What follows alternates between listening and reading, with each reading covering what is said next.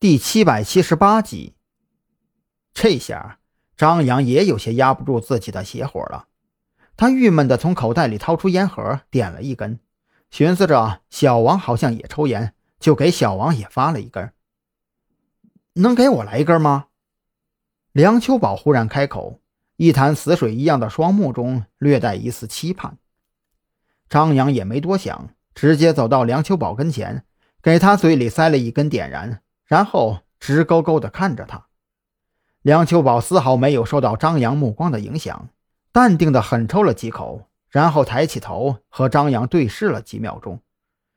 我知道你们想问什么，实际上我也想知道。那这样，我们改变一下问询方式，我现在什么都不问，你能想起来什么就说什么，好不好？张扬觉得。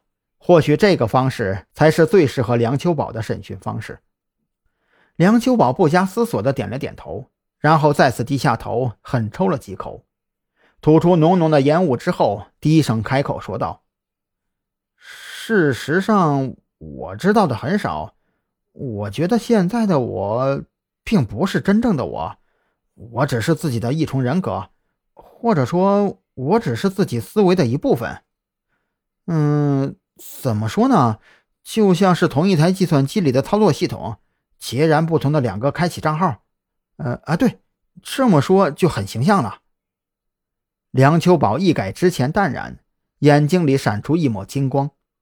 我的身体就像是那台计算机，原先的我是一开始就设定好的开启账号，而现在的我是在之前的账号基础上又重新建立的账号。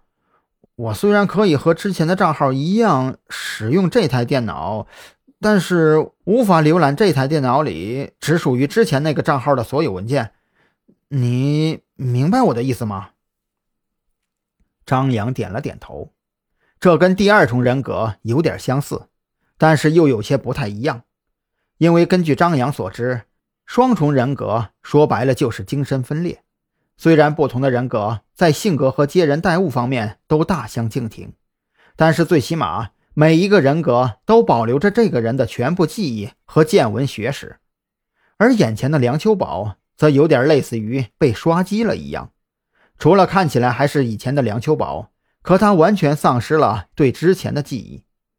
根据张扬所知，让人丧失记忆的方法有很多种，可是像梁秋宝这种丧失了记忆之后，浑身上下，连同气质都完全大变模样，还能保持清晰的思维理智，实在古怪的很。我能问你一个问题吗？张扬已经不再将梁秋宝当成审讯对象，反倒有点类似于研究实验体的感觉。嗯，你问吧，如果我能想起来的话。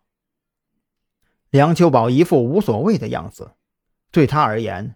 如果张扬的问题自己根本想不起来，问了也是白问。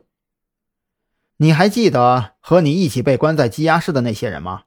还有，你在羁押室的时候，嘴里呢喃念叨着的到底是什么意思？